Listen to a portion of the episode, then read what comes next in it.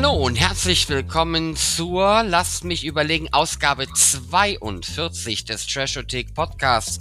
Es ist lange her, lieber Thorsten. Wir Hallo. hatten viel zu tun, die Welt war hektisch, aber was haben zum Beispiel Serien und Filme wie Moonfall, Star Trek Discovery, Obi-Wan und diese Podcast-Folge gemein? Ja, ich glaube, es haben alle drauf gewartet, oder zumindest wir. Ich weiß nicht, ob da draußen jemand Genau. auf uns gewartet hat, aber wir haben zumindest Wir auf ja. all die schönen Dinge gewartet. Ja, und äh, äh, ihr habt auch draußen gewartet, aber eher auf die schönen Dinge, weniger auf Sven und äh, mich, äh, den lieben Thorsten. Ja, Sven, es ist lange her, es ist fast ein halbes Jahr her, dass wir uns hier sozusagen in unserem digitalen Studio getroffen haben.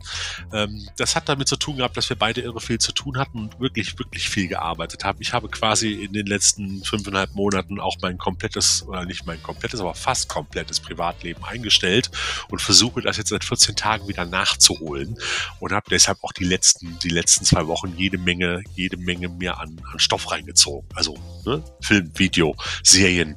Äh, also ich habe sozusagen nächteweise binge-gewatcht, wie man das so neudeutsch äh, sagt. Und äh, Mm, Genau so sagt man das nicht, aber wir wissen, was du meinst. ja, Marathon geguckt halt. Ne? Und äh, ja, mir ist halt aufgefallen, dass ich doch einiges, einiges verpasst habe. Aber ich hoffe, euch da draußen, die ihr jetzt wieder reingeklickt habt und vielleicht überrascht seid, dass wir wieder aufgetaucht sind in eurem, in eurer Podcast-App, in eurer Podcast-Line, wo ihr auch uns äh, gerade anhört und wie ihr uns auch gerade hört, weiß ich ja gar nicht. Äh, auch äh, ihr seid freudig darüber, aber das, was jetzt gerade alles im Mai und im Juni so medial über uns hereinbricht, der Rest der Welt da draußen soll uns einfach mal für die nächsten 45 Minuten egal sein. Alles, was da draußen passiert, interessiert nicht. Wir wollen uns nur mit den angenehmen, schönen, unterhaltsamen Dingen beschäftigen, lieber Sven. Genau so ist es, lieber Thorsten. So und nicht anders machen wir es. Ähm, ich würde mal sagen, also ihr Lieben da draußen, wir haben Themen, wir wissen, worüber wir sprechen wollen, aber wir haben keinen richtigen Ablauf geschrieben. Das soll so ein bisschen quick and dirty aus der Hand sein und deswegen schmeißt der Thorsten mir jetzt das erste Thema rein, damit ich mich darauf stürzen kann. Ja, ich meine, was jetzt gerade ja so in äh, gerade so richtig gerade losgeht, auch seit äh, vergangenen Freitag, äh, ist natürlich die neue Star Wars Serie Obi-Wan Kenobi. Ähm, ich bin ja, sage ich dir ganz offen und ehrlich, äh, ein bisschen skeptisch gewesen, als Disney dann vor einigen, ach schon vor ein, anderthalb Jahren oder so angekündigt hat, sie bringen jetzt irgendwie 10, 12, 15, 28, 74, 2000 Star Wars Serien raus. Ja, und da habe ich mir gedacht so, oh, oh, oh, kann das gut gehen? Und wir haben ja jetzt auch schon den Mandalorianer Staffel 1 und 2 hinter uns gebracht und das war ein super, ich würde sagen mal für mich eine super Überraschung, wobei ich die zweite Staffel wirklich noch geiler als die erste fand und war hellauf begeistert. Ich fand die Serie sogar besser als alle letzten Kinofilme zusammen. Und dann kam The Book of Boba Fett, wo man, wo sich ja die Geister scheiden und wo ich ja auch der Meinung bin, dass es eigentlich nur so eine, nennen wir es mal so eine Ausfall oder Staffel, so ein Spin-off von der Mandalorianer, weil der, glaube ich, in drei oder vier Folgen sogar komplett mitgespielt hat und Boba Fett die Schau gestohlen hat. Ähm, war nett, aber es war auch jetzt nicht wirklich was Neues. Und jetzt kommt Obi-Wan Kenobi um die Ecke und im weiteren Verlauf der nächsten Monate und dieses Jahres kommen noch, ich glaube, mindestens zwei weitere Serien, vielleicht sogar drei, ich weiß es gerade gar nicht, ähm, um die Ecke. Aber ganz kurz zu Boba Fett. Ich hab, weiß, du hast sie noch nicht gesehen, du bist noch nicht dazu gekommen, ist auch erst seit zwei Tagen gerade im Stream. Ich habe mir jetzt die ersten beiden Folgen angeguckt und sag mal so, ja, also geht. es hat mich jetzt nicht aus den Socken gehauen. Vielleicht liegt es auch so ein bisschen daran, dass, dass die ganze Umgebung und alles so ein bisschen auch wie bei der Mandalorianer und Boba Fett wieder in, in, auf einem Wüstenplaneten spielt, größtenteils, außer in der zweiten Folge, da geht's dann auf einen anderen Planeten. Ähm, das hat mich so ein bisschen an Blade Runner erinnert. Ähm, mal gucken, wie es sich weiterentwickelt. Es war jetzt erstmal nicht so, dass es mich so wirklich aus den Socken gehauen hat und ich gedacht habe, so wow, das ist jetzt geil. Da wird halt die Geschichte weitererzählt, was Obi-Wan so macht in den Zeiten zwischen, zwischen Episode 3 und Episode 4, mehr oder weniger. Ähm, und äh, das ist ganz amüsant zum Teil. Das einzig Gute, was die Serie wirklich für mich gebracht hat, und äh, dann kannst du ja auch mal kurz äh, auch nochmal dein, dein Feedback zu den Star Wars Serien selber geben, ist das Intro. Es gibt vorneweg vor der ersten Episode so ein, ich sag mal, zweieinhalbminütiges Intro, wo quasi Episode 1 bis 3 zusammengeschnitten wurde, immer in Bezug auf Obi-Wan und sein Padawan, äh, wie hieß er noch? Nicht Darth Vader, sondern, hilf mir, Ähm, Anakin Skywalker. Anakin Skywalker war es, genau. Der Vater ne, von Leia und Luke sozusagen. Richtig. Und, und äh, das wurde so alle, also Episode 1 bis 3 hat man in zweieinhalb Minuten zusammengeschnitten. Und das war geil, weil ich mir gesagt habe, jetzt brauche ich nie wieder Episode 1 bis 3 gucken, um zu wissen, was da abgegangen ist, falls ich irgendwas vergesse. Ihr könnt es euch sparen. George Lucas hätte das von Anfang an so machen sollen. Ähm, einfach in zweieinhalb Minuten drei Filme zusammenfassen und dann kann man endlich mit dem geilsten oder dem fast geilsten aller Star Wars Filme Episode 4 weitermachen. Also die ersten drei Teile konnte man meiner Meinung nach getrost vergessen. Ähm, jetzt braucht man nur noch die Zusammenfassung aus der ersten Folge von Obi-Wan. Das ist für mich schon der Gewinn äh, des Jahres sozusagen. Ja, wie gesagt, ich hatte noch nicht die Zeit tatsächlich reinzugucken, weil ich es dann auch irgendwie verpasst habe. Das war so etwas, wo ich jetzt recht lange drauf gewartet habe und dann hatte ich irgendwie genauso wie äh, an diesem Wochenende irgendwann lief ja auch Stranger Things an, das hatte ich auch gar nicht auf dem Schirm, dass es jetzt tatsächlich soweit ist, weil man so ewig lange schon darauf gewartet mhm. hatte. Bei Obi-Wan war es tatsächlich bei mir so, der Trailer machte einen extrem guten Eindruck. Ähm, in dem Moment, wo quasi die Musik schon anfing, war ähm, war bei mir wieder alles in Ordnung, in Anführungsstrichen.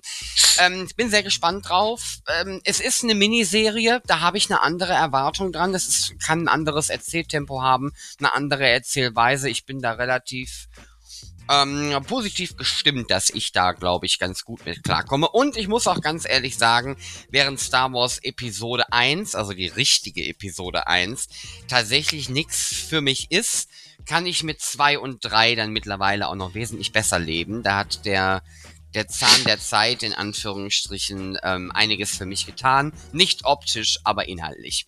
Ähm, ich bin also, wie gesagt, auf äh, Obi-Wan tatsächlich sehr gespannt. Ja, es kommen ja auch noch weitere Serien jetzt, ne? wie, wie äh, Andor. Das ist nicht mhm. der Name eines Planeten, sondern auch eines Charakters. Nämlich, ich glaube, er heißt Cassian Andor oder so ähnlich, wenn ich mich da recht entsinne. Ich habe das mal irgendwo quer gelesen. Ähm, äh, und es kommt noch die, die sozusagen das, das äh, ich will nicht sagen Spin-off von Mandalorianer, weil sie ja auch kurz einen Auftritt hatte. Äh, Ashoka halt, mhm. äh, die Serie zu der entsprechenden äh, Jedi-Ritterin. Äh, sagt man Jedi-Ritterin? Ähm, die war theoretisch gesehen, also ähm, äh, Jedi-Tante. Jedi-Tante, geil. genau. okay, ähm, genau. Äh, und dann gab es ja noch, gab es, äh, gibt es ja auch noch, ähm, ähm, wenn ich das richtig gesehen habe, kommen noch die Skeleton Crew. Das ist so ein bisschen, äh, äh, ich weiß nicht, ob das dieses Jahr schon kommt oder nächstes Jahr. Das ist jetzt auf dieser, auf dieser Star Wars Celebration Veranstaltung, die da in Anaheim stattgefunden hat, an diesem Wochenende und das ganze Internet voll gestreamt hat. Also so, ich sag mal, drei Tage lang äh, Dauerwerbebombardement für Fans mit ein paar Interviews, auch äh, Obi-Wan Kenobi, also ähm, Ewan McGregor ähm, äh, und diverse andere auch natürlich äh, hier äh, den Hauptdarsteller von Mandalorian, den wir jetzt auch zusammen mit Nicolas Cage in einem neuen tollen Film sehen dürfen. Pedro wir, Pascal. Pedro um Pascal, das, genau. Äh, ein geiler Trailer, kann ich nur sagen. Ähm, und die waren alle da und haben so ein bisschen was erzählt und es gab natürlich viel Bohai drumrum. Also wie gesagt, kann man sich auch alles bei YouTube noch angucken, die Mitschnitte und und und. Und da ist halt, wie gesagt, auch diese, diese, ähm, diese neue Serie Skeleton Crew kurz vorgestellt worden. Das ist wohl so ein bisschen was wie Goonies im Star Wars-Universum. So ein kleiner Trupp Jugendlicher, der da seine Abenteuer erlebt halt, aber soll auch für Erwachsene interessant sein. Und dann gibt es ja auch ab nächstem Jahr, leider erst 2023, die dritte Staffel von der Mandalorianer und dann bin ich, glaube ich, wieder, wieder gut eingestimmt, weil da freue ich mich total drauf. Also ganz ehrlich, ähm, also von mir aus hätten sie auch einfach den Mandalorianer dieses Jahr schon weitermachen können und Obi-Wan Kenobi und Boba Fett einfach links liegen lassen sollen. Also, ne, aber man brauchte ja wohl scheinbar das, das Studio, äh, dieses geile, super Rückprojektionsgedönsstudio, dieses gigantische, um auch diese Serien zu drehen. Hat man ja irgendwie so Leuten hören. Das haben wir mal irgendwann erzählt, glaube ich auch, ne? Wenn ich das, wenn ich mich da richtig erinnere. Ja, tatsächlich ist, äh, müssen die sich da mit dem Studio ein bisschen abwechseln. Das habe ich mal in irgendeiner Dokumentation auf Disney Plus ähm, quasi gesehen. Muss aber tatsächlich auch sagen, dass ich ähm, ich freue mich auf die neuen Serien, ich bin gespannt auf die neuen Serien, ich war gespannt auf Boba Fett. Ja, das war im Ende nicht ähm, das, was viele erwartet haben. Ich konnte mit Boba Fett ohnehin nie viel anfangen und deswegen fand ich das einfach ähm, ich, ich habe mich sehr darauf konzentriert, wie die Episoden inszeniert wurden und den unterschiedlichen Style der unterschiedlichen ähm, Regisseure in Anführungsstrichen. Das ist ja auch bei der Mandalorianer manchmal sichtbar. Mhm. Mhm. Ähm, ich glaube, ich genieße da im Moment einfach die Vielfalt von Star Wars Content einfach Und wenn ich merke, dass irgendwas nichts ist, dann wird's, dann gucke ich halt auch nicht weiter oder so.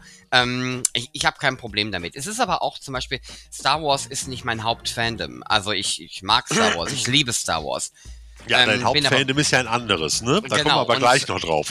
Genau, und deswegen ähm, bin ich da auch vielleicht an der einen oder anderen Stelle wesentlich relaxter in Anführungsstrichen und freue mich einfach über eine Menge Star Wars Content und dann pick ich mir die Sachen raus, die mir gefallen. Ich bin super gespannt auf Ahsoka, ähm, schlichtweg, weil ich die Realfigur in ähm, in der bisherigen Darstellungsweise, wie wir sie auf dem Bildschirm gesehen haben, schon ziemlich geil fand. Ja, ja, also das war ja auch so ein bisschen, um auch zum Schluss zu kommen, für mich war der Mandalorianer eigentlich so der Punkt oder das Ding, was mich zu Star Wars wieder zurückgeholt hat. Weil ich muss dir ehrlich sagen, auch die letzten großen Kinofilme, die haben mich alle nicht mehr so vom Hocker gehauen. Man hat immer das Gefühl gehabt, du guckst dann doch immer wieder irgendwo das Gleiche in Variationen.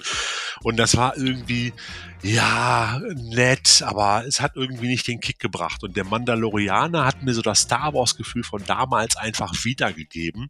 Das habe ich jetzt bei Obi-Wan Kenobi auch nicht das hatte ich bei Boba Fett auch nicht. Auch wenn ich da zum Beispiel die Geschichte mit dem Rancor-Monster ganz lustig fand. Da waren ja ein paar wirklich nette Ideen mit drin. Ähm, äh, war der Mandalorianer für mich aber irgendwie das Geilste, obwohl es diesen Charakter ja vorher gar nicht gab. Ne? Alles andere ist ja jetzt sozusagen, ich nenne das mal Wiederverwertung von Charakteren, die auch schon irgendwo durch die Filme gehüpft sind. Aber den Mandalorian Mandalorianer so als Figur an sich, wenn ich, wenn ich da nicht komplett auf dem falschen Weg bin, den hat es ja so nicht gegeben. Es hat die Mandalorianer gegeben, halt als, als eine Gruppe von, von, von Kopfgeldjägern, äh, beziehungsweise nicht Kopfgeldjägern dieser religiösen Gemeinschaft, aber es hat den explizit so nicht gegeben, den Charakter halt. Und äh, das fand ich halt nochmal doppelt spannend, dass es ja jetzt plötzlich was Neues gibt und du ihn auch wirklich fast die ganze erste Staffel nicht gesehen hast. Das war ja noch der Knaller schlechthin und es hat trotzdem funktioniert und das fand ich halt sehr faszinierend einfach. Ich glaube, das liegt aber auch mit deiner, hängt mit deiner Generation, glaube ich, zusammen. Du bist halt zum Beispiel nicht jemand, der mit den, ich übrigens auch nicht, ähm, der nicht mit den mittleren Filmen, äh, beziehungsweise mit den, mit den vorderen, mittleren, je nach, also mit der Original-Episode 1 bis 3 groß geworden ist. Nee. Ähm, als der Obi-Wan-Trailer lief und die ersten Akkorde zu ähm, Duel of the Fates äh, quasi losging, ähm, da sind diejenigen, die aus dieser Generation stammen, sind die wahnsinnig geworden. Weil das, das ist deren Ding. Da, da dreht, das ist deren Star Wars. Obi-Wan, ja. also Ewan McGregor und auch ähm, sicherlich mit einem gespaltenen Verhältnis, aber Hayden Christensen, das ist halt eher deren Star Wars im Sinne von, damit sind die groß geworden. Und ähm, die sind natürlich jetzt bei Obi-Wan auch voll dabei, ähm, weil das gut bei denen reinpasst. Bin ich froh, dass ich das Imperium schlägt zurück als ersten Film im Kino gesehen habe. Oder sehen durfte. Genau, das heißt, wir springen von der absoluten Zukunft zurück ins letzte Jahrhundert. Nee, tun wir nicht. Das war nur nee. Thorstens äh, kleiner Exkurs in seine Jugend. Ähm, Danke vielmals. Vielen Dank. Habe ich schon verstanden. Lass uns jetzt, bevor wir zu dem nächsten großen Fandom ja. kommen, weil da haben wir bestimmt noch einiges zu erzählen, machen wir einen kleinen Einschub sozusagen zwischen rein und nehmen, nehmen jetzt, wo du es gerade auch so schön äh, groß, groß angekündigt hast, kommen wir zu einem anderen großen Science-Fiction-Film, der in diesen Tagen gerade auf Blu-ray rausgekommen ist, noch vor einigen Wochen und Monaten im Kino lief, lieber Sven. Ein Film, den du diesmal auch vor mir gesehen hast, ein Film, äh, auf den wir freudig gewartet haben, weil genau solche Knall-auf-Fall-Filme von Roland Emmerich erfreuen uns immer, wenn wir die auf dem Sofa zu Hause oder auch im Kino auf großer Leinwand gucken können, weil das ist ja auch wieder was, auch wenn es Edeltrash ist, Roland Emmerich ist bei der Trashothek eigentlich gut aufgehoben. Ob es Independence Day ist, äh, wie hieß der andere noch, 2012, ich kann mir das nicht merken. Mhm. Ja, äh, so diese großen Katastrophen, Endzeit, Weltuntergangsfilme, ähm, die natürlich mit guten Effekten daherkommen, aber Story- und Plot-technisch dann doch eher auch äh, in unserem Metier angesiedelt sind, aber trotzdem unterhaltsam und gut umgesetzt werden. Und da kommt dann jetzt gerade der neue große Blockbuster in Anführungsstrichen um die Ecke. Moonfall, der Mond stürzt auf die Erde oder so ähnlich. Äh, ich will es jetzt nicht zu weit vorwegnehmen, aber wenn man den Trailer gesehen hat, weiß man ja eh schon, was abgeht. Ähm, es passieren unglaubliche Dinge. Es ist eine unglaubliche Handlung und es ist ein unglaublicher, äh, ein unglaublicher Plot.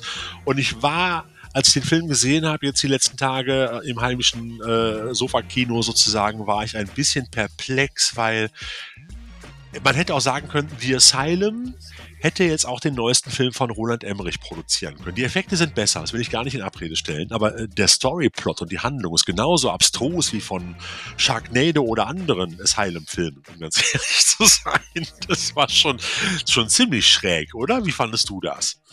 Da waren, also ich habe mich unglaublich auf diesen Film gefreut, weil ich der Meinung war, das kann wieder einer dieser, ich, ich bin halt einfach Fan von diesen Filmen, wie zum Beispiel 2012 aber auch sowas wie, wie Dante's Peak und, weiß ich nicht, Poseidon und sowas. Ich mag solche Katastrophendinger. Und dachte, yo, das hier wird auch einer.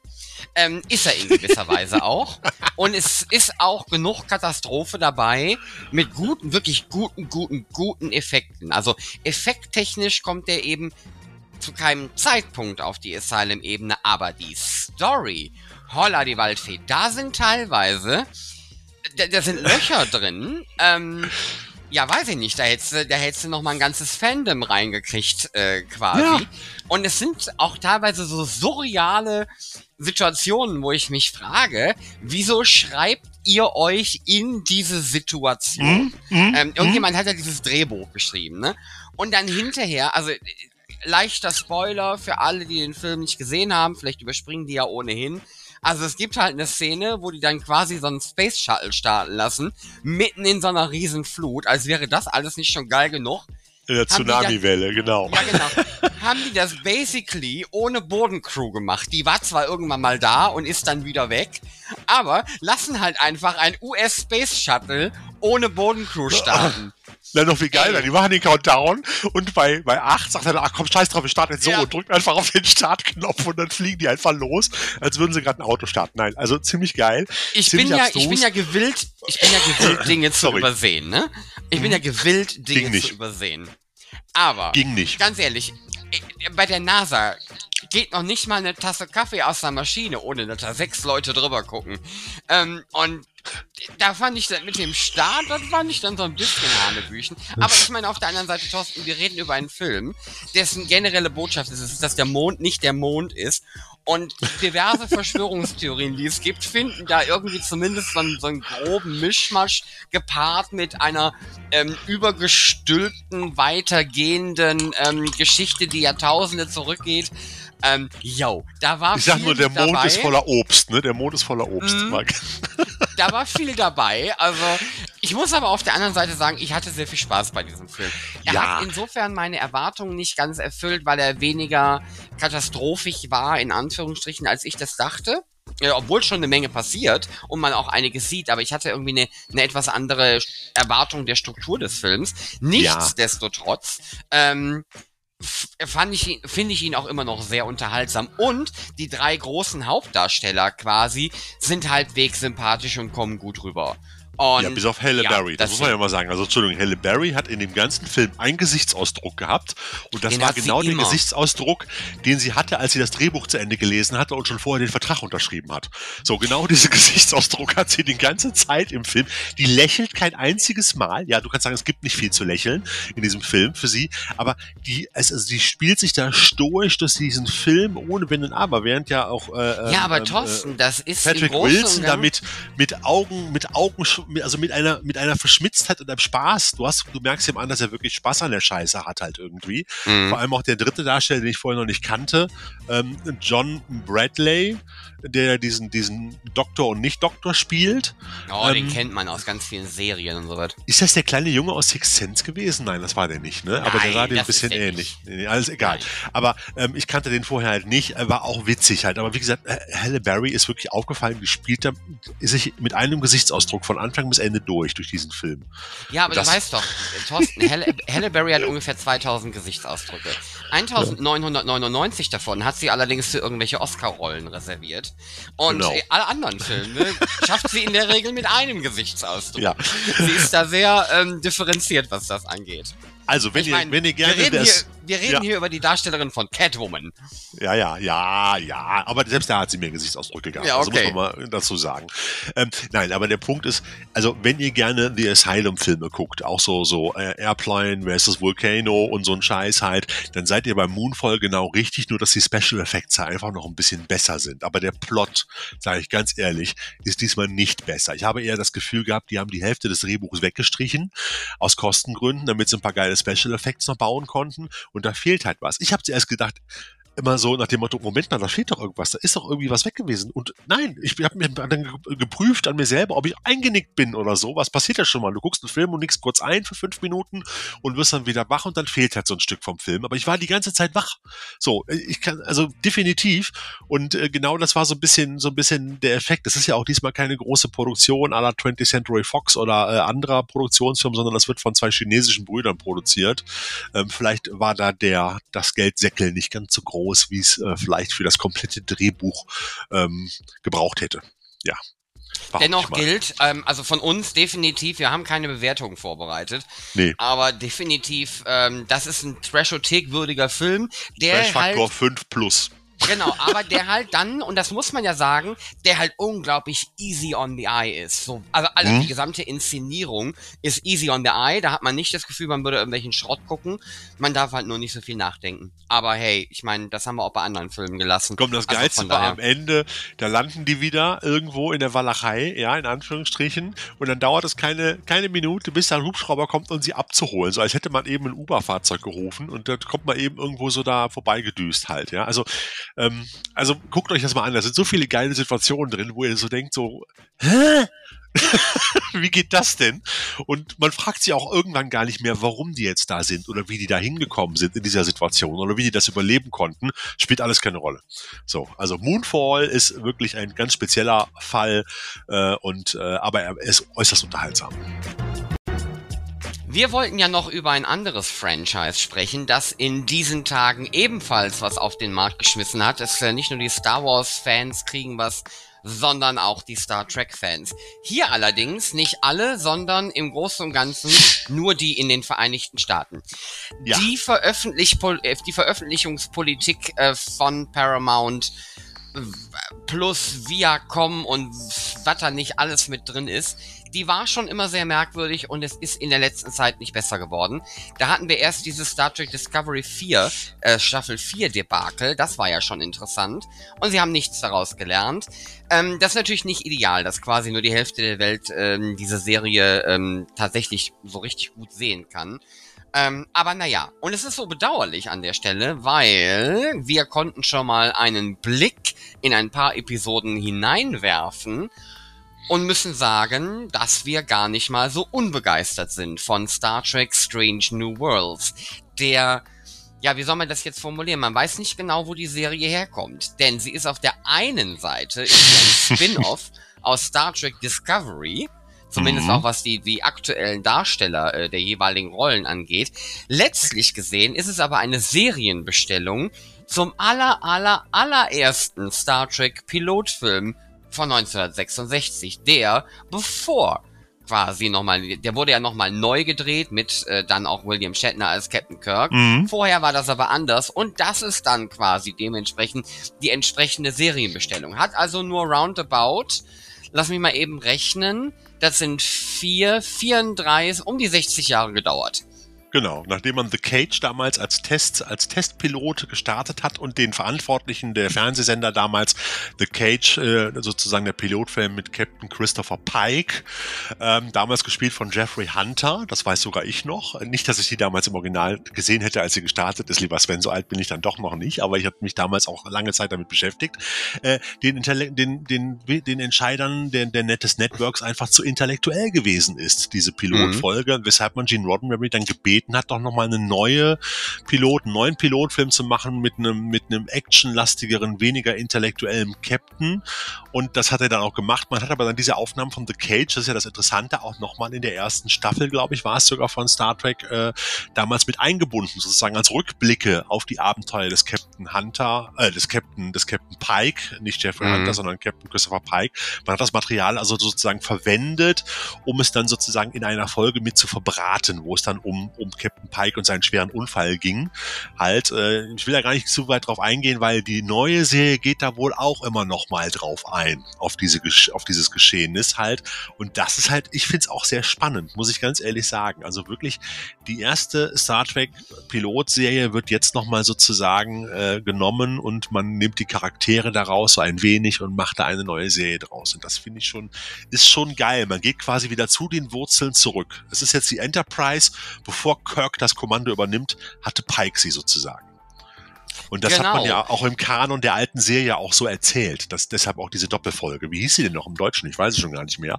The Cage war der Originaltitel. Ja, ich weiß, ich weiß es im Deutschen nicht mehr. Ich kenne auch nur The Cage. Ja, ähm, genau.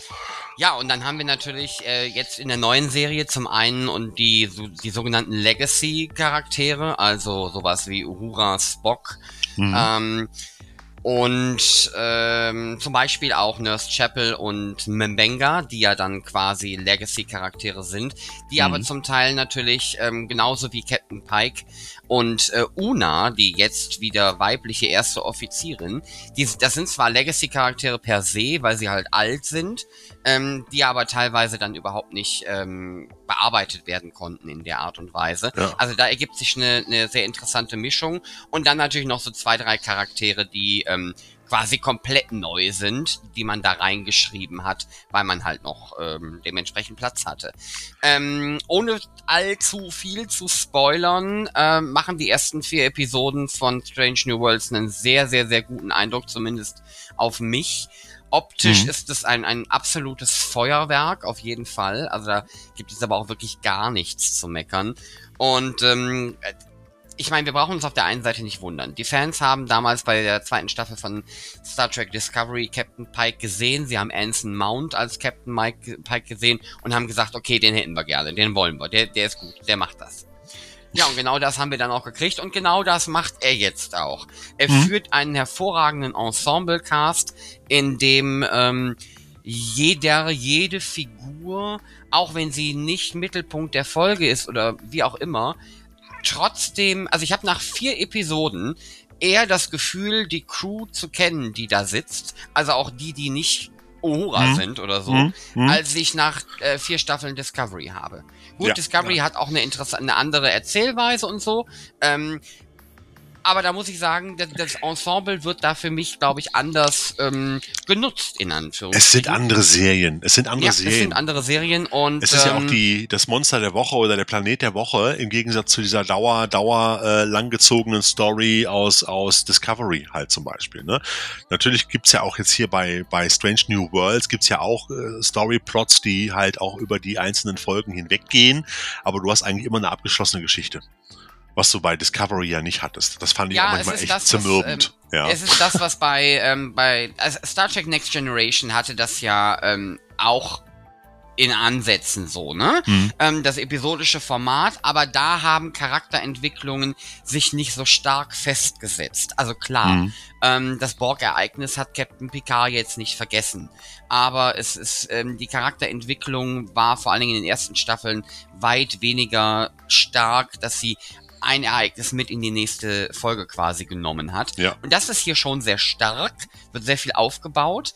Ähm, aber am Ende der Episode ist quasi der Thema der Woche durch. Und ich muss ganz ehrlich sagen, das gefällt mir im Moment auch relativ gut. Da kann ich jetzt wirklich gut mitarbeiten. Und ähm, wie gesagt, sie machen für mich unglaublich viel richtig. Es werden unglaublich viele richtige Knöpfe gedrückt. Und, das ist wichtig, wenig falsche. Sie machen Dinge, da bin ich skeptisch. Aber nun ja. Ähm, für diejenigen, die jetzt nicht wissen, was da draußen ähm, quasi abgeht, in Anführungsstrichen, jetzt kämen hier ein paar ganz leichte Spoiler. Also mich, mich ärgert zum Beispiel, ich weiß natürlich nicht, wo, wo sie damit hinwollen, aber mich ärgert dieses Name-Dropping von, von äh, Nunyan Singh. Ähm, mhm. Diese äh, Security also The Security Chief, ähm, die halt diesen Nachnamen hat und die auch eindeutig eine Anbindung hat. Das ist schon klar geworden. Ähm, das funktioniert nicht mit der Klassikserie, ähm, weil da das bricht quasi den Kanon so ein bisschen. Nicht, nicht, nicht tragisch viel, also da wird nicht zwischendurch ein Schiff zerstört, das noch da ist oder so. Ja. Aber es kann mir keiner erzählen, dass Spock, der jetzt jahrelang mit Lieutenant Laan Nonien Singh auf der Enterprise zusammen dient, in der nächsten Folge, in der dann Khan auftaucht, nichts mit dem Namen Noonien Singh anzufangen weiß. Ähm, ja. Das sind so Sachen, das, da, da das ist aber schon Hardcore. Das ist aber schon nee, Hardcore. Nee, nee, also, das, ist, das ist insofern nicht Hardcore, weil Khan halt auch einfach einer dieser gewaltigen Legacy-Charaktere ist, der ja, ja im gut. Fandom auch eine, eine, große Position einnimmt. Und äh, was mich an dieser Stelle so ärgert ist, und darum geht's für mich an der Stelle auch, es ist so unnötig. Die Frau hätte ja. auch Ulrike Salbei Minze heißen können. Und der Charakter, der, der Charakter hätte genauso funktioniert. Die hat ja eine super Backstory. Ja, ja, Dieses Name-Dropping war schlichtweg unnötig. Der Charakter funktioniert mit einem anderen Namen auch. Ein anderes Name-Dropping hat mich persönlich in der vierten Folge besonders geärgert, weil man hat am laufenden Band, es sind, es tauchen die Gorns auf. Alle, die sich vielleicht daran erinnern, es gab mal diese Folge, wo Captain Kirk in der Wüstenlandschaft mit diesem lustigen Dinosaurier auf zwei Beinen gekämpft hat, diesem Echsenwesen, dem Gorn sozusagen. Ihr erinnert euch, das ist eine der meist zitierten Folgen, wenn man irgendwo eine Szene aus Star Trek sieht, sieht man meistens die irgendwo, wo Kirk mit dem mit dieser Echse kämpft halt. Und äh, und in der vierten Folge taucht dann diese Spezies auf und greift die Enterprise stellt ihr sogar eine Falle und greift sie an und so weiter, aber du siehst sie nie. Du siehst immer nur die Raumschiffe.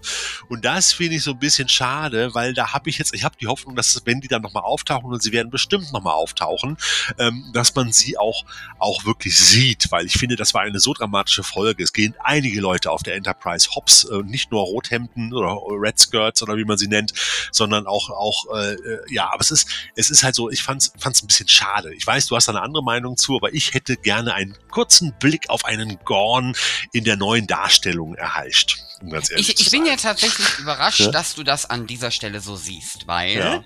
ähm, zum einen fand ich es gut, dass man die Gorn nicht gesehen hat, weil dann hätte man nämlich schon wieder so einen kanonbrechenden Moment gehabt. Warum? Mit, äh, weil ganz, es wird in einer der, der Klassik-Serien wird gesagt, dass quasi die Kirk-Geschichte ähm, quasi mehr oder minder der erste Kontakt mit dieser Species in, in, also mit, mit allem drum und dran ist ähm, man kann hineininterpretieren, dass man sehr wohl vorher wusste, wer die Gorn in etwa also, oder so grob sind, aber man hat sie vorher nie gesehen. Und deswegen passt das jetzt ganz gut in die Kanonlinie rein.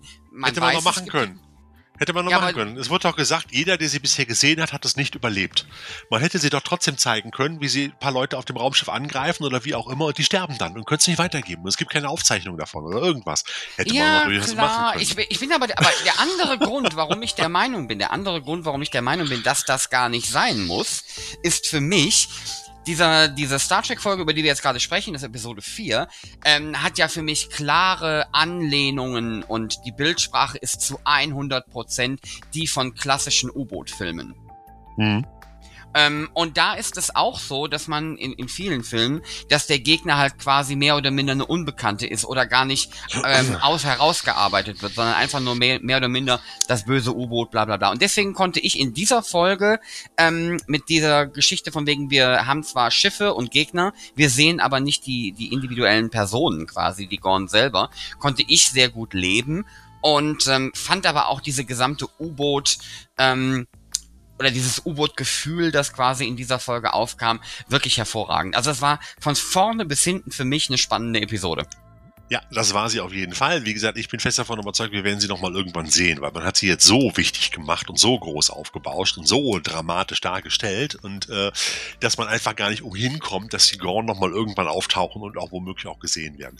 Zumal ich ja auch ganz gerne sehen würde, was sie heute daraus machen, aus der alten ne, Gummianzug-Echse, wie man das heute hinbekommt, dass es immer noch sozusagen wiedererkennbar ist zur alten Figur, aber natürlich modernisiert und realistisch, weil das hat man in der ganzen Serie auch gemacht. Das finde ich auch das Spannende. Das gefällt mir besonders gut. Das Setting und alles von der Enterprise. Es ist die Enterprise, aber es ist sie auch nicht, weil es wird natürlich mit den technischen Möglichkeiten von heute dargestellt und es sieht schon um ein Vielfaches besser aus. Ich sag einfach nur Kino-Level. Du brauchst heute keine Star Trek Kinofilme mehr, um geile Raumschiffschlachten und Raumschiffe zu sehen. Das siehst du heute alles in den Fernsehserien. So, deshalb ist auch für mich Star Trek im Kino, was ja auch eigentlich fast schon ein Paralleluniversum auch ist, jetzt äh, ähm, auch auch die aktuellen Filme, äh, ist eigentlich gar nicht mehr wichtig, weil ich finde, die Serien sind so geil und so gut produziert, dass du keine Kinofilme mehr brauchst, ganz ehrlich. Ähm, aber ich finde, das, was sie aus der Enterprise gemacht haben und wie sie jetzt aussieht, äh, es ist immer noch eine Hommage an die alte. Sie, du erkennst sie zu 90 Prozent wieder, aber es gibt, es gibt auch noch Knöpkes auf der Brücke hier und da, ähm, aber es ist natürlich nicht ganz so Pappmaché-mäßig wie bei der alten, würde auch heute nicht mehr funktionieren, muss man einfach mal so sehen. Das würde sich heute auch keiner mehr angucken wollen. Aber ich finde, sie haben es gut rübergebracht. Der Charakter des Schiffes ist geblieben, auch wenn es, wenn es dezent und sehr gut modernisiert wurde. Halt. Sie haben natürlich das, äh, das, Problem bei der, die, die, haben an einigen Stellen richtig modernisiert. Ja. Ähm, und das ist natürlich auch manchmal, das ist nicht kanonbrechend, aber das ist dann zumindest, wo man sich denkt, okay, wenn die das gemacht haben, warum, also bestes Beispiel ist diese, ähm, diese Veränderung, diese genetische Veränderung, um, um, um, also im Gesicht zum Beispiel, um auf Planeten dann nicht äh, erkannt zu werden. Das machen sie jetzt nicht mehr mit Make-up und was auch immer, wie in den an, ganzen anderen Serien, sondern da wird jetzt genetisch gemacht. Ist auch alles okay, kann ich mit leben. Ähm, da grinse ich dann so ein bisschen und dann ist gut. Aber weißt du, wir sind halt hier auf der allerersten Enterprise mehr oder minder unterwegs, wenn wir mal die NX auslassen. Ähm, und die machen hier fancy Gengeschichte und Beverly Crusher holt halt auf der D-Enterprise ähm, Stift, Pinsel und Gummiknetmasse raus, um quasi die Leute für die, für die Planeten vorzubereiten. Das ist natürlich, ähm, das ist ein bisschen witzig, aber ähm, man muss auch einfach quasi wissen, dass halt einfach diese Serie halt auch die Verantwortung hat, quasi eine moderne, geile Geschichte zu erzählen. Man muss man manchmal ignorieren, dass Dinge halt einfach anders aussehen. Genauso wie die Transporter die Kleidung generieren. Das ist auch nicht äh, klassischer Trek-Kanon. Nee, nee, Weil eigentlich nee, nee. gab es nämlich keine Replikatoren und nichts auf der Classic Enterprise. Ähm, jo, da gucke ich drüber hinweg und da kann ich mit leben. Weil es da an der Stelle auch einfach da ist es sinnvoll und da ist es okay. Das okay. ist was anderes als dieses Name-Dropping. Eine also. Geschichte möchte ich aber noch eben anmerken, weil das hast du schlichtweg übersehen, Thorsten, und es war wichtig.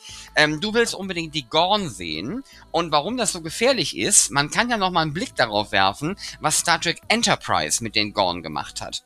Wenn man nämlich versucht, mit CGI die Dinger darzustellen und hat nicht die richtige Kohle oder aber das, die nötige Technik an der Hand, dann sieht das so aus wie in Star Trek Enterprise und da sahen sie nicht aus.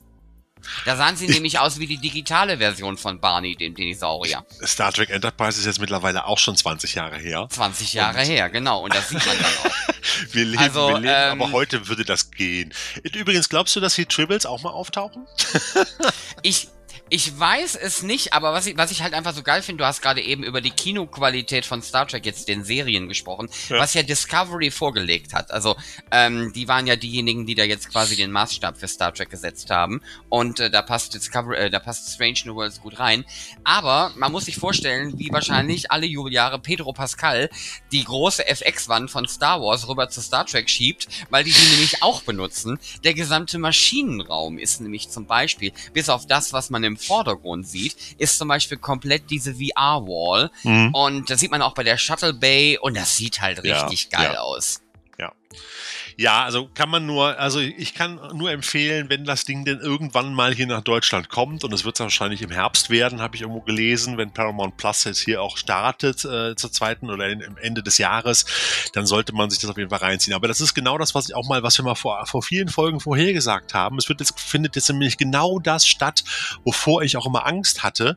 Du musst dir jetzt überall für deine Lieblingsserien, musst du dir demnächst dann immer die entsprechenden Channels buchen und hast nicht mehr wie am Anfang des, äh, nennen wir es mal, äh, des Streaming-Wunders sozusagen alles auf zwei, maximal drei äh, äh, Streaming-Portalen liegen und kannst dann frei hin und her äh, switchen, sondern du musst dann jetzt wirklich, wenn du Star Trek haben willst, musst du Paramount Plus gucken. Wenn du, wenn du Star Wars gucken willst, musst du Disney Plus gucken. Wenn du Stranger Things gucken willst, musst du Amazon gucken. Und wenn du, äh, was haben wir denn noch? Was habe ich denn noch vergessen? Ach, wenn du Magnum gucken willst, musst du RTL Plus gucken. Ja, also du musst dir jetzt quasi für deine Lieblings ja, gut, ja jetzt auch vorbei. Also das, ne? das kannst du ja schon mal von der Liste streichen. Ja, wir wollen nur über schöne Dinge reden, oder? Ja, ich weiß. Magnum ist nach der vierten Staffel gecancelt worden, zum Kotzen. Ganz ehrlich, ja, muss ich mal so sagen. Also es war, es war das große Oje-Mini-Erlebnis, weil das war immer so eine schöne Wohlfühlserie.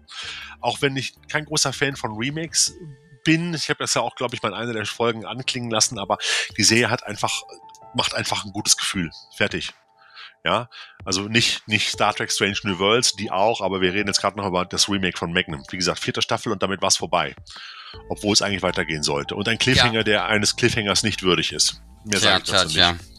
Ja, ähm, genau. Also das ist das große Problem, was wir zukünftig haben werden und noch nicht mal, und ich sag mal, es klingt jetzt doof, aber es liegt ja nicht mal am Geld. Jetzt mal ganz ehrlich unter uns. Wir haben früher viel mehr Geld in den Videotheken dieser Welt versenkt, als wir heute in Streamingdienste versenken. Selbst wenn jeder Streamingdienst pro Monat 10 Euro kostet, ja, das hat man früher doppelt und dreifach in Videotheken zurückgelassen, als man sich noch DVDs und äh, noch VHS-Kassetten ausgeliehen hat, um ganz ehrlich zu sein. Ja, also selbst wenn ich mir fünf Streamingdienste für 10 Euro im Monat äh, äh, äh Miete habe ich 50 Euro Kosten im Monat. Die habe ich doch doppelt, mindestens oder dreifach in den Videotheken gelassen früher. Nur mal so am Rande. Also ja, das ist das eine ärgerliche Problem. Das, das andere ist das finanzielle Problem. Es kann sich auch nicht jeder 50 Euro äh, Entertainment äh, ähm, Bonus Entertainment Budget im Monat leisten. Das, das sehe ich auch ein.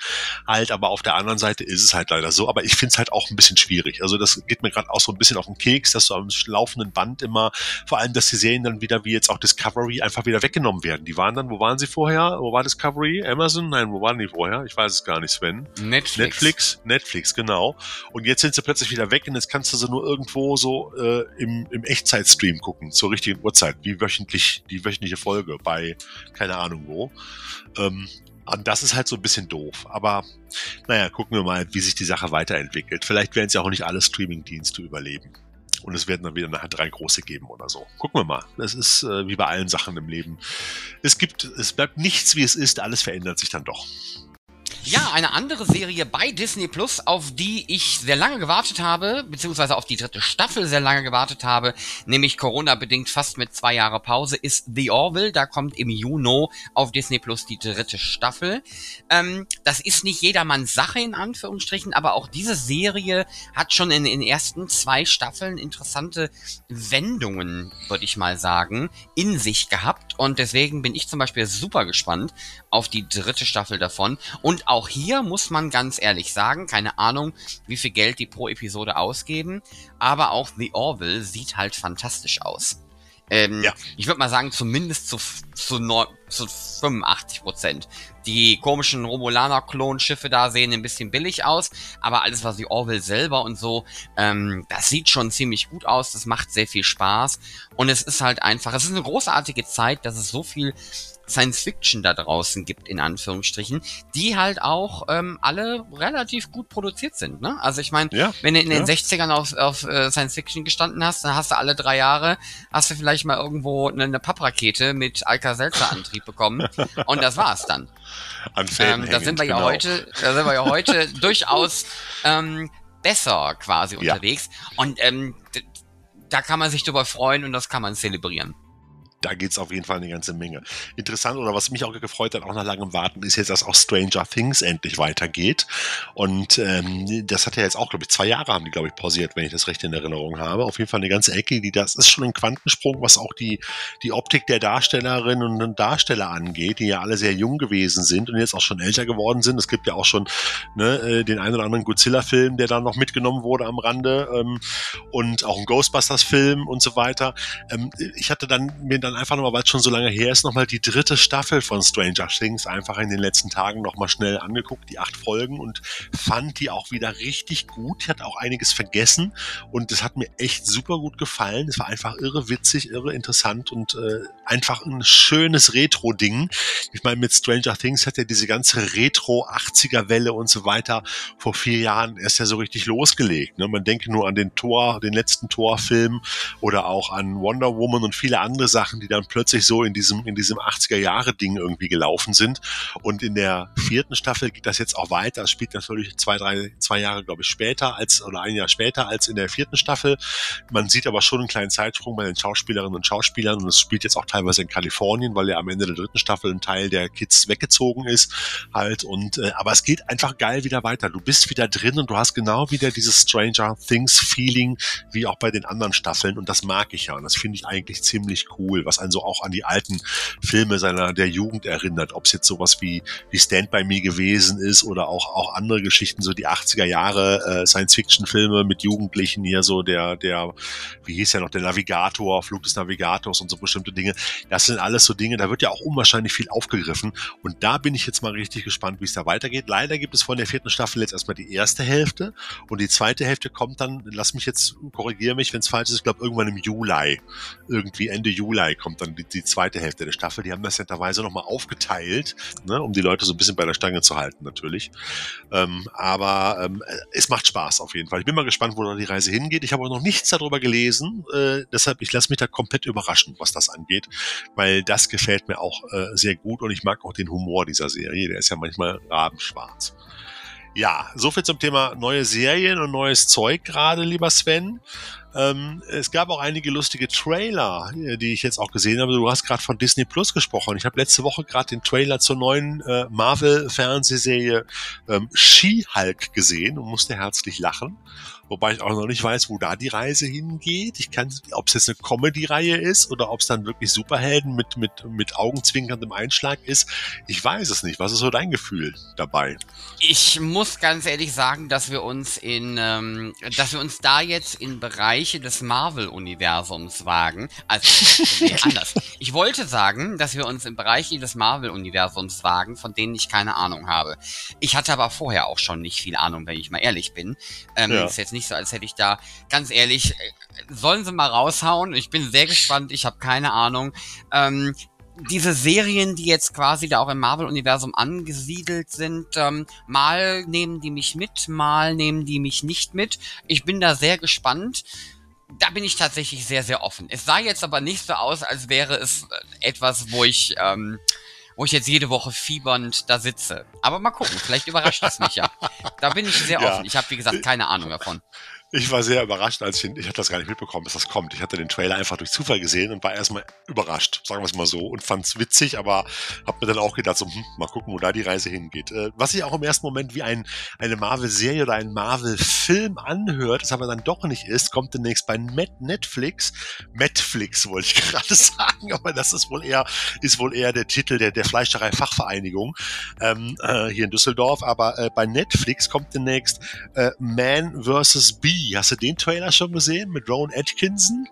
Halt. Der ist an mir vorbeigegangen. Das ist so ein bisschen so ein Typ, der sich mit einer Biene rumschlägt über einen ganzen Film lang. Also es, sieht sehr abstrus aus, eine Zerstörungsorgie, wie in besten Mr. Bean Zeiten. Äh, also guck mal rein, sieht wirklich interessant aus, aber der Titel Man vs. Bee sagt eigentlich alles, was in diesem Film passiert und der kommt auch, glaube ich, irgendwann im Juni äh, bei Netflix raus. Dann habe ich noch einen schönen Tierhorroranwärter gesehen, Beast, heißt der Titel. Es ist ein Film, wo Idris Elba ähm, mit seiner Familie im, im afrikanischen, äh, äh, in der afrikanischen Steppe auf einen gigantischen Killerlöwen trifft, sozusagen. Also ein klassischer Tierhorror, neu aufgelegt. Es gab ja schon mal so einen ähnlichen Film mit Michael Douglas als Großweltjäger und so weiter. Gucken wir mal, was das gibt. Ich weiß nicht, ob du den gesehen hast. Und ansonsten hätte ich noch für die Haifischfreunde da draußen Land Shark anzubieten. Nein, es ist nicht Sand Sharks, wo die Haie durch den Sand sich gegraben haben. Ihr kennt den Film vielleicht auch. Äh, eine wunderbare, äh, ich will nicht sagen Haifischkomödie, aber es war schon ein ernst gemeinter Trash-Haifisch-Film, wo viele Leute im Sand dann gefressen worden sind. Aber der neue ist wohl auch eine koreanische oder chinesische Variante. Ich habe ehrlich gesagt nicht nachgeguckt. Er heißt Land Shark über einen Hai, der aus dem Meer rauskommt und auch über Wasser laufen kann. Aber es ist schon eher von der Größe her eher ein Kaiju. Und die Special Effects sehen im Verhältnis zu den meisten anderen Trash-Filmen doch relativ okay aus. Nicht perfekt, aber okay. Also ähm, könnte interessant werden, um ganz ehrlich zu sein. Hast du ihn schon gesehen? Land Shark? Nein, auch diese Perle muss an mir vorbeigezogen sein, Thorsten. Ja, dann wird es aber mal Zeit, lieber Sven. Hör mal.